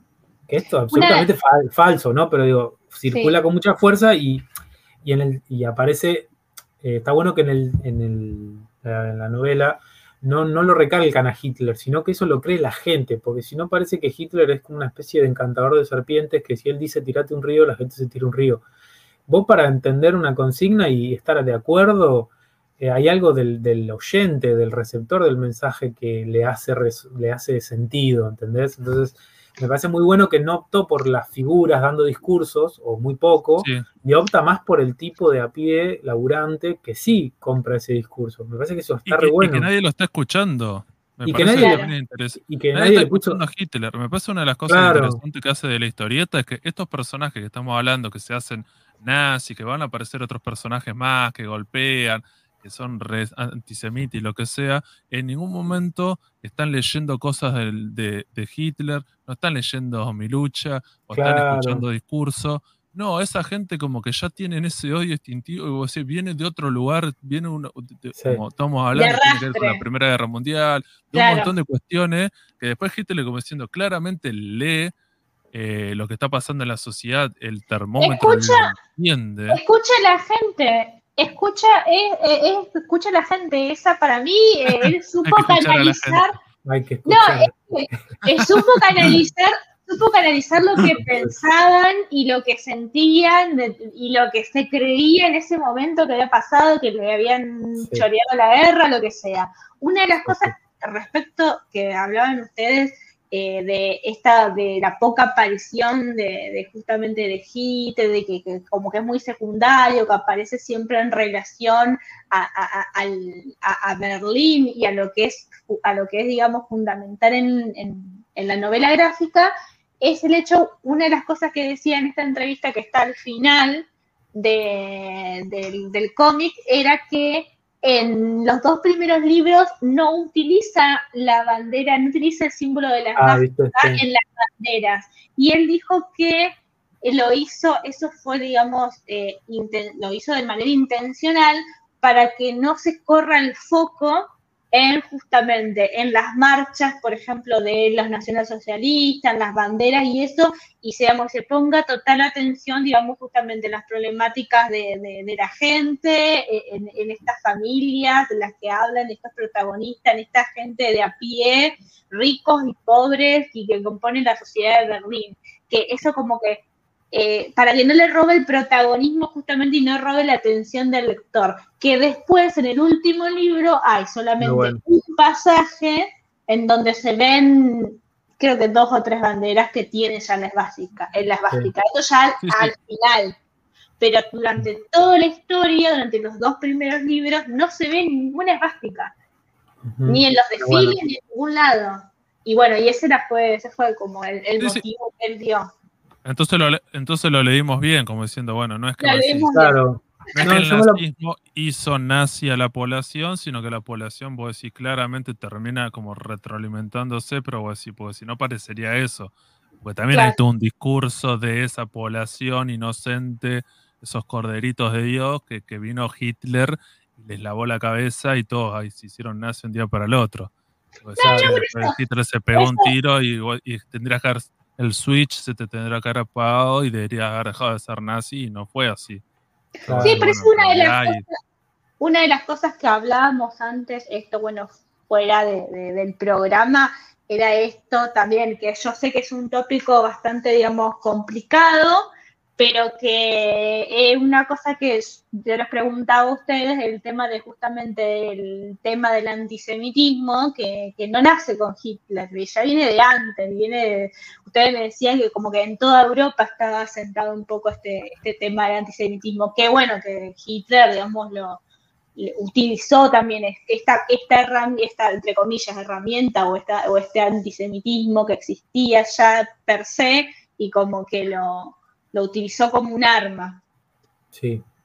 Sí, si vos te pones a mirar desde mm, la propia, o sea, vos mirar a Europa en un largo plazo, Edad Media y qué sé yo, Europa es una, es una nación, por decir así, de punta a punta, cristiana, o sea, es, es un mundo católico, el mundo medieval, por ejemplo, ¿no? Desde España, Francia, Inglaterra en su momento, después se pelean, qué sé yo, pero básicamente todos creen en un mismo Dios y eso, ese Dios básicamente no entiende o esa religión no tolera otras religiones. Entonces, básicamente el antisemitismo o el anti, eh, anti-musulmanes, anti, digamos, islam, existió desde el siglo 4, 5, no sé, cuando, fechalo cuando quieras, pero básicamente son religiones, son religiones que no se, no se entienden como tolerantes, ¿sí? básicamente chocan. Entonces, existían, se llamaban pogroms, que eran matanzas de judíos.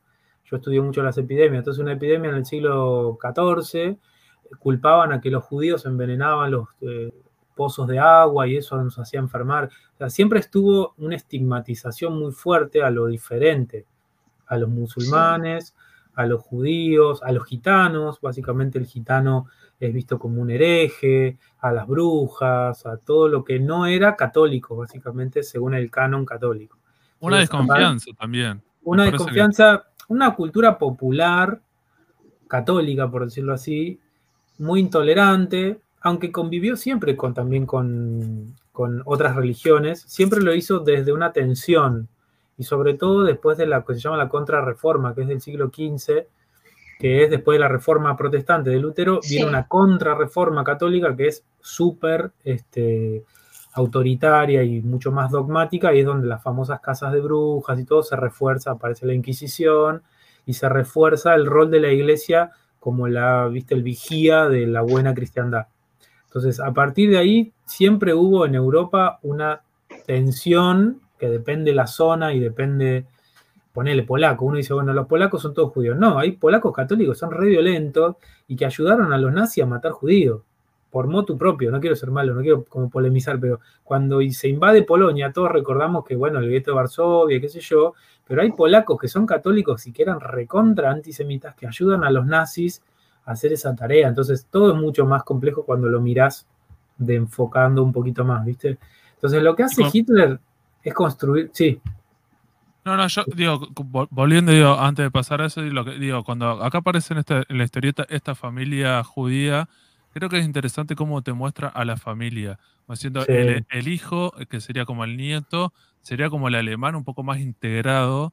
El abuelo está vestido, que sería como de judío ortodoxo, la barba, tiene todo eso que si para ese alemán nacionalista sería como el mal, poco decir, el que quiere seguir con sus tradiciones, no se considera alemán, en realidad el, chabón es, hebreo, tiene su cultura, su tradición, que decir, ese es realmente el enemigo a vencer para todos estos países europeos, como diciendo, bueno, y viene de Varsovia, y creo que vienen, esos, eran de, eh, creo que lo dicen en el cómic, como que eran de Varsovia y vienen, y vienen a, eh, vienen a, vivir a Berlín y no, fue hace demasiado tiempo. Ah, obviamente. Y, que, y, que, no se puede integrar, y vos decís, para esos estados es un gran problema. Por eso los gitanos, los musulmanes, todas estas poblaciones que vos decís, tienen su cultura, su tradición, pero ha pasado con, yo qué sé, en, Gran Bretaña les pasa, vos decís, cuando están los ingleses, los, los, escoceses. O sea, cuando son, cuando son poblaciones que vos decís, hay un estado por sobre ellos y no lo reconocen porque quieren mantener sus tradiciones,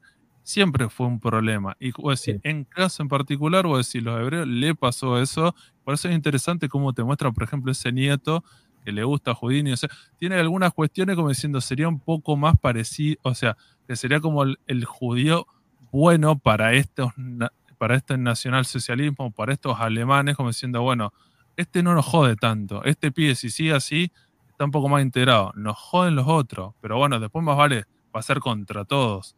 Pero entonces también está bueno, te muestra esa tensión como diciendo, bueno, es como diciendo, bueno, pero fíjate que es un poco más complejo. Es verdad que son todos antisemitas, pero fíjate que estas poblaciones, yo igual con los comunistas les pasa más o menos parecido, ¿viste? diciendo, cada uno está en la suya, como con algunas culturas, con una tradición distinta. ¿Y qué es lo que pasa en el presente con los europeos y esos y, esas regiones que se quieren de alguna manera independizar y es como re complicado.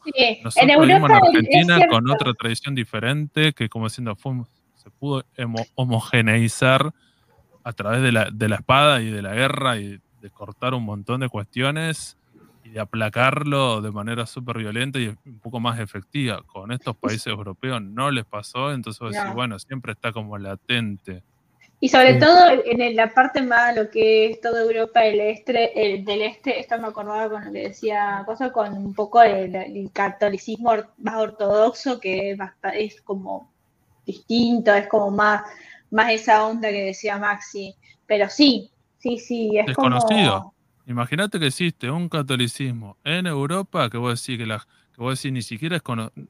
O sea, imagínate lo negado que está Puedes decir, viste, que cada tanto muestran imágenes que se visten de otra manera, tienen otras tradiciones y no sé qué, ese cristianismo, pero está súper, hasta eso súper negado que vos decís, ¿cuánto conocemos nosotros, nuestra cultura occidental?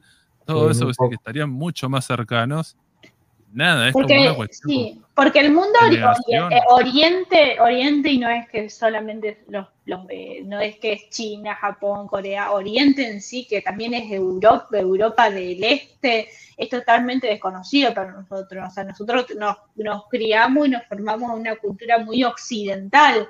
Entonces, para mí, para mí, para un montón, para todos nosotros, como que es súper desconocido. En las escuelas no, no, nos enseñan sobre Europa del Este, no aprendemos absolutamente nada. No tenemos ni idea a veces de un país en donde carajo queda. ¿Qué sé yo? No sé. Sí, es medio complicado, pero, pero volviendo a la historieta, yo le iba a preguntar a Max, que ya estamos en, el tramo final, como diciendo, el, eh, una de las patas que menos tocamos que tiene que ver con esta diversidad sexual, con esta libertinaje, con este liberalismo que hay. Como decir, que todos los actores, de alguna manera, la, cuestión sexual lo atraviesan y dependiendo en qué lugar están parados, por su cultura, por su clase social o lo que sea, viven esa sexualidad de manera diferente y algunos son más liberales, otros son más conservadores. Y también te muestra eso como diciendo, bueno, Berlín está abierto a esto, que después más vale, va a venir el nazismo y todo eso a destruirlo claramente. ¿Cómo lo viste? ¿Cómo viste esa sexualidad en, la historieta? Me, me, hizo acordar mucho una película que también va muy en ese sentido, que se llama El huevo de la serpiente, que es del setenta y pico, 1970 y pico, de Irman Berman. Y la película es del año, está situada en Berlín en el año 1923, que es un año muy choto para esta república porque le pasó de todo, hiperinflación, crisis económica, qué sé yo. Entonces, la historia es muy parecida porque es también un tipo que hace circo, me parece, y te muestra los vodevil y hay mucho de esta libertinaje sexual y de estas cuestiones. Me parece que, le suma un, como un condimento que humaniza mucho las relaciones, o sea, se anima a contar eh, eh, desde la diversidad sexual eh, no, heterosexual, ¿no? lesbianismo, gays y diversidad sexual, instalarlo como, pero no, no instalarlo tampoco panfleto, sino como que les está pasando esto, o sea, viven su sexualidad, como decís vos, porque son seres humanos que, bueno, garchan como tienen deseo sexual. O sea, me parece muy bueno eso, que es no hacer un capítulo solo centrado en, se entiende, en la vida sexual. Ahora que estábamos charlando, repasaba, viste, un poco la obra por algún nombre o algo, y me acordaba un pasaje que está esta mina Marte, y ella sale a la calle y los chabones medio la miran, y ella está reacostumbrada a que le digan cosas, no, no, te, no te ponen qué le dice, pero hay uno que le toca el culo, ¿no? Y ella como que está re resignada de que la calle es así. Y eso me pareció muy bueno también, de decir, mira, qué loco, eh, en esta época era normal a una persona tocarle el culo en la calle y a una mina gritarle cosas, y, eso también es hablar del género y de, los, la, época, ¿no? Entonces, me parece que lo, nuevamente, labura muy bien el espectro desde ir a una partusa, una orgía, eh, hasta los sectores más conservadores, misóginos o, eh, qué sé yo, viste, el, rol masculino en la calle y femenino como carente, ¿no? Que, los, pibes. los pibes, totalmente. Los jóvenes también aparece, como Me parece que ellos tienen como un despertar sexual, ¿viste? Son como capas que, como decías recién, si, te pones a pensar, y bueno, ¿qué voy a leer? ¿Viste? El que no lo leyó nunca va a leer todo esto y se va a entender. sí, sí, eso es lo bueno, se entiende y todo tiene su tiempo. O sea, me parece que hay algo muy bien cronometrado que es, si haces tres viñetas más o tres páginas más de esto, te fuiste a la banquina, pero lo mantiene todo en, el espectro de lo que les está pasando de manera coral a distintas personas. Entonces me pareció muy valioso de la reconstrucción de, estas disidencias sexuales o estos eh, espectros sexuales, es decir, mujeres que le gustan mujeres, hombres que le gustan hombres, manteniendo algo que lamentablemente hay que volver a actualizar, que es que el, el, gay no es del siglo XXI y la lesbiana desde hace cinco años. Existe todo el tiempo, personas que abortan, personas que no quieren tener sus hijos, personas que son homosexuales y no quieren decirlo, mujeres que le gustan, siempre existió eso, o sea, y lamentablemente me ha pasado tener que reforzarlo porque se instala a veces la idea de que estos son productos de la modernidad del siglo XXI. Y es una pelotudez, pero lamentablemente hay que hacer una pedagogía más, más, más consciente y más paciente porque se sigue pensando muchas veces que esto es de la nuevo, o sea, ¿no? La famosa frase de mi abuelo decía, antes no había putos y ahora está lleno de putos. Eso es mentira, o sea, solo estaba negado la posibilidad de poder decirlo públicamente y después salir a la calle diciendo soy gay. Eso es verdad. Sí, obvio. Era como. No te los chocabas. Se, oculta, se ocultaba. Había, había que ocultarlo. No, no estaba bien visto. De hecho, no hay una secuencia donde paran a una persona y la meten presa por eh, exhibicionismo, por decirlo así, ¿no? Por, era como, como si yo estuviera desnudo ser homosexual y andar con mi pareja en la calle. ¿Se entiende? Era una afrenta al, orden público. Y el Código Civil, hasta el nuestro también, hasta no hace mucho establecía que eso era motivo de sanción penal, o sea, iba a ir preso la famosa noche que te comías en la comisaría por estar en la calle con, con una pareja del mismo sexo o de otro sexo, no sé, trans, ponele, lo que fuera. Entonces me pareció muy jugado porque, repito, es como una, ¿no? como un ingrediente que le agregás que podría como hacer todo más complejo y lo, lo resuelve muy bien, que es dejar a los personajes que hablen ellos. No hay caption en la mayoría del, creo que en todo el libro casi no hay caption de mientras tanto o a ella le parecía esto. Personajes hablan, piensan, viven su sexualidad, viven la política, diciéndola y haciéndola. Eso me pareció genial también, ¿viste? Eh, así que mm, históricamente también es una pieza interesante, porque los años 20 son años de destape, en Estados Unidos también, las flappers, las minas, estas minas que bailaban y qué sé yo, porque son años de mucha distensión de la posguerra.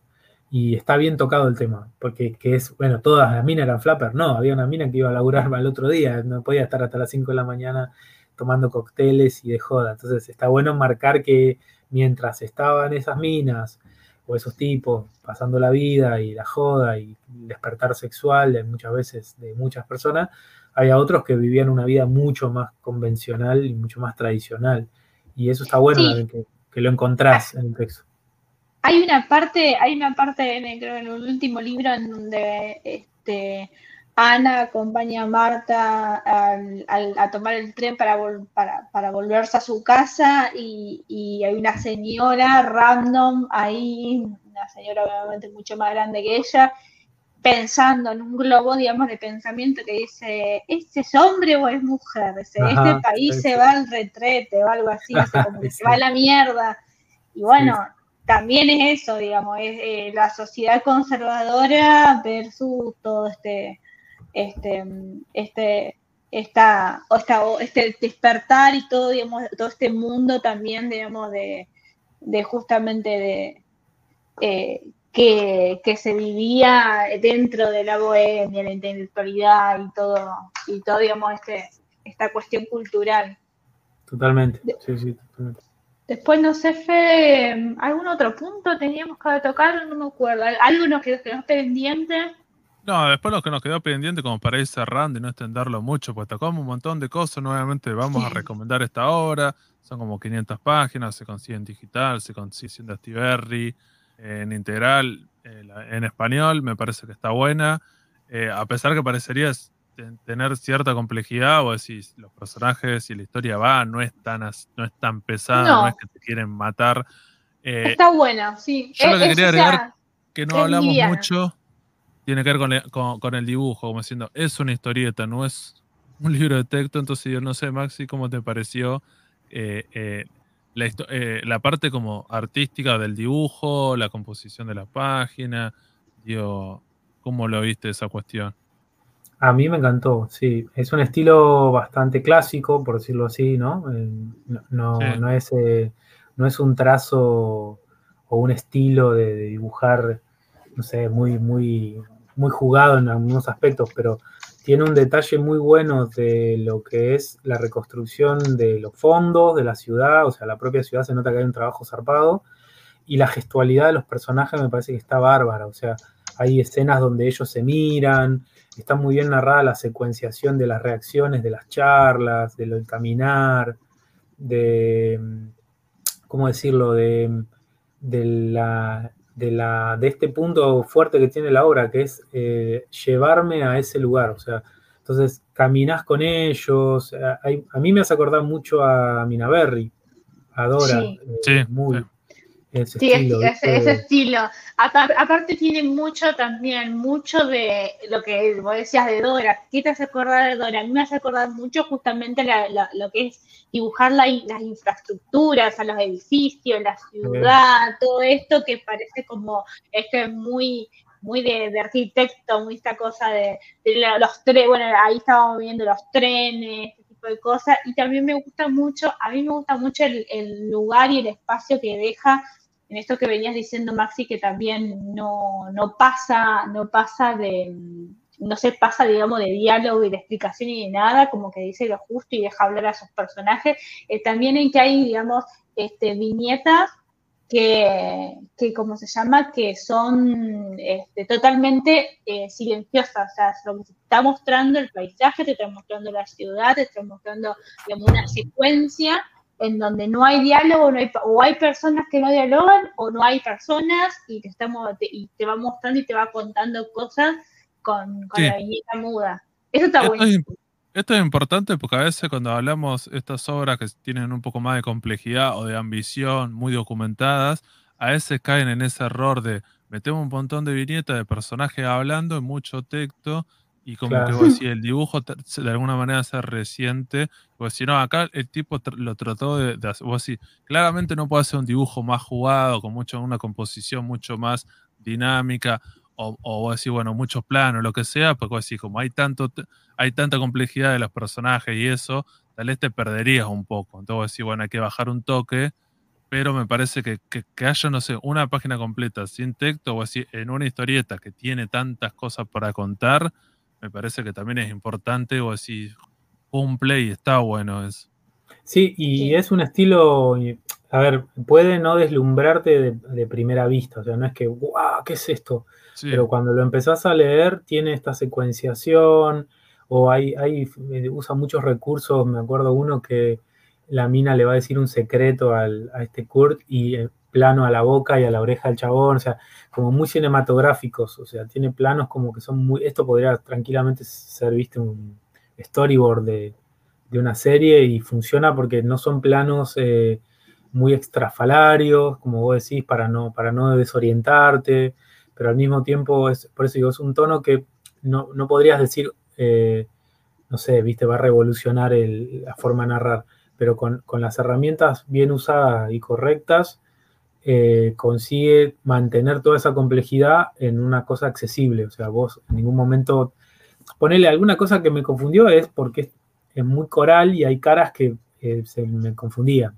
a las mujeres, sobre todo, me pasaba que, bueno, capaz pero ya son capaz limitaciones mías. Me costaba alguna cara diferenciar de otra, y uy, esta era Marguerite, o esta era qué sé yo, pero enseguida la sacás, o sea, porque son muchos personajes, ese es otro tema. Si te pones a mirar el arco de personaje principal secundario, tenés como 20 personajes dando vueltas. Entonces, cada uno tiene sus gestos, sus caras, y eso es un laburo zarpado.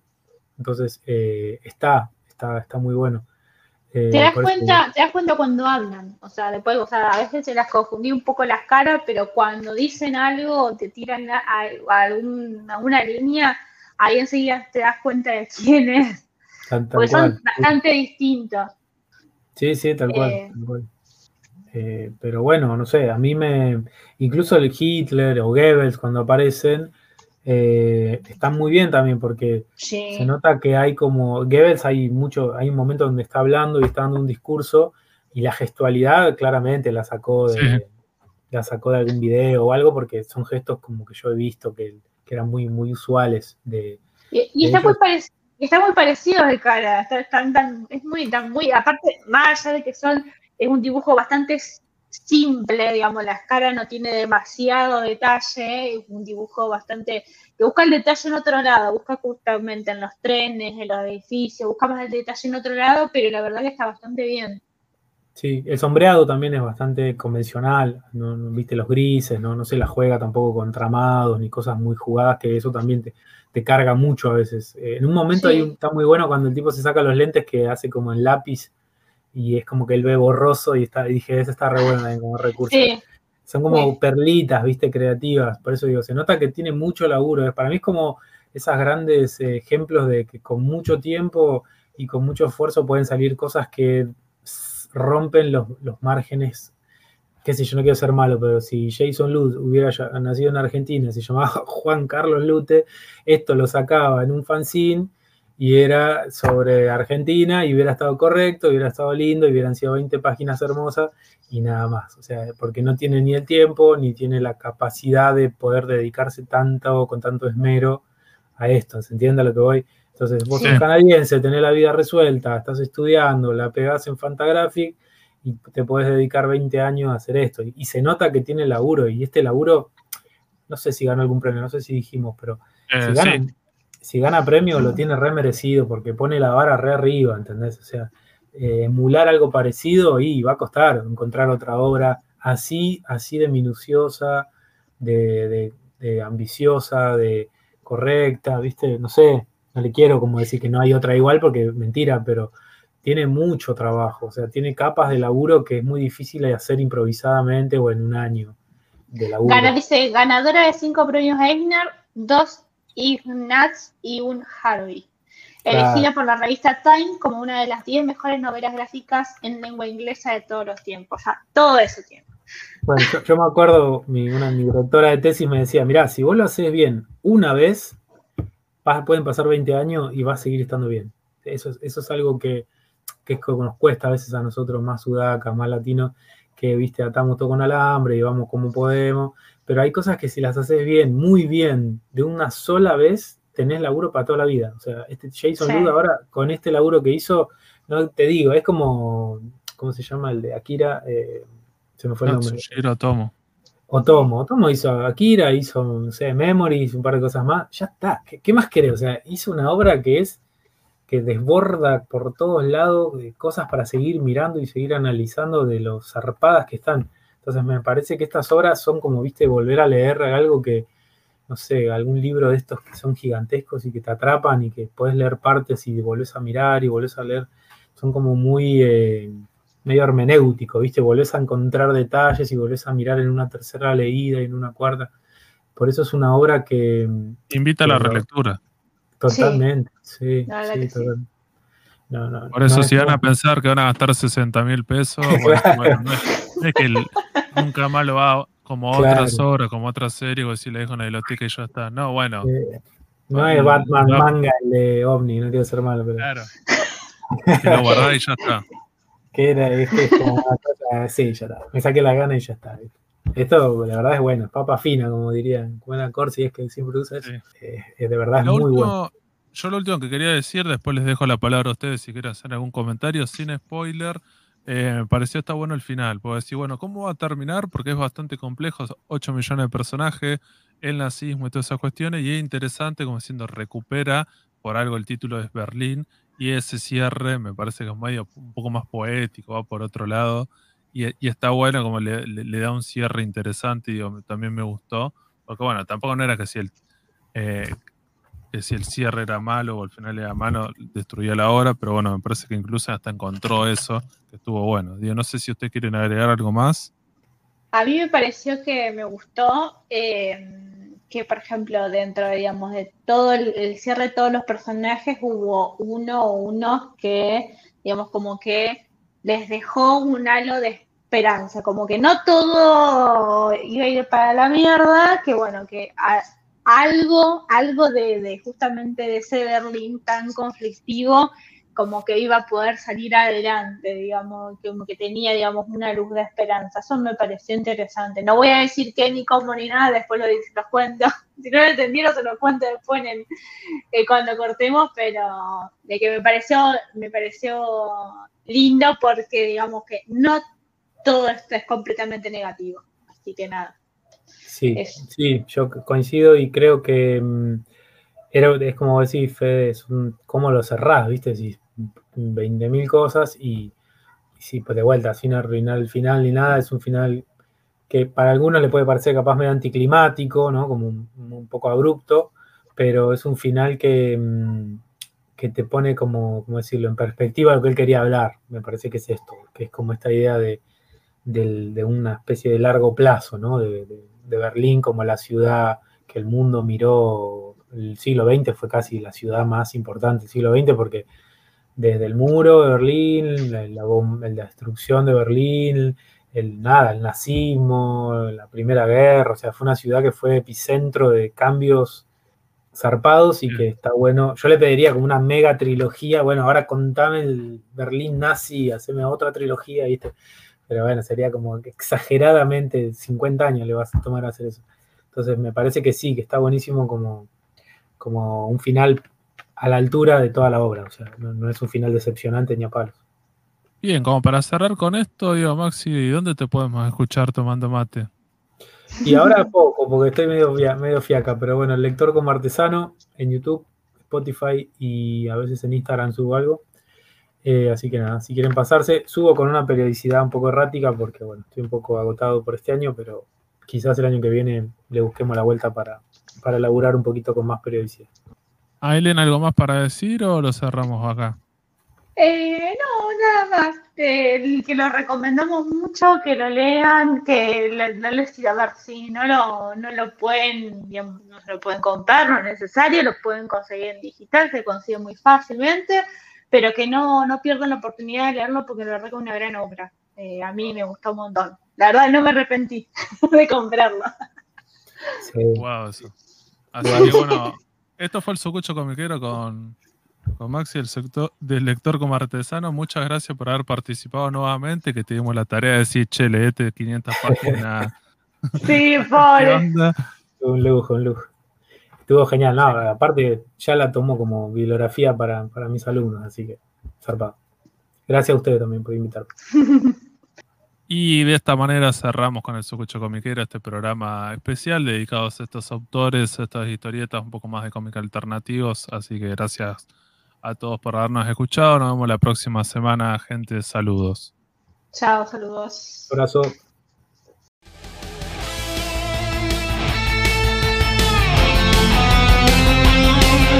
Seguinos en Instagram y Facebook como el Sucucho Comiquero. Y escuchanos en Spotify, Google Podcast, Anchor y otras plataformas de podcast. El Sucucho Comiquero.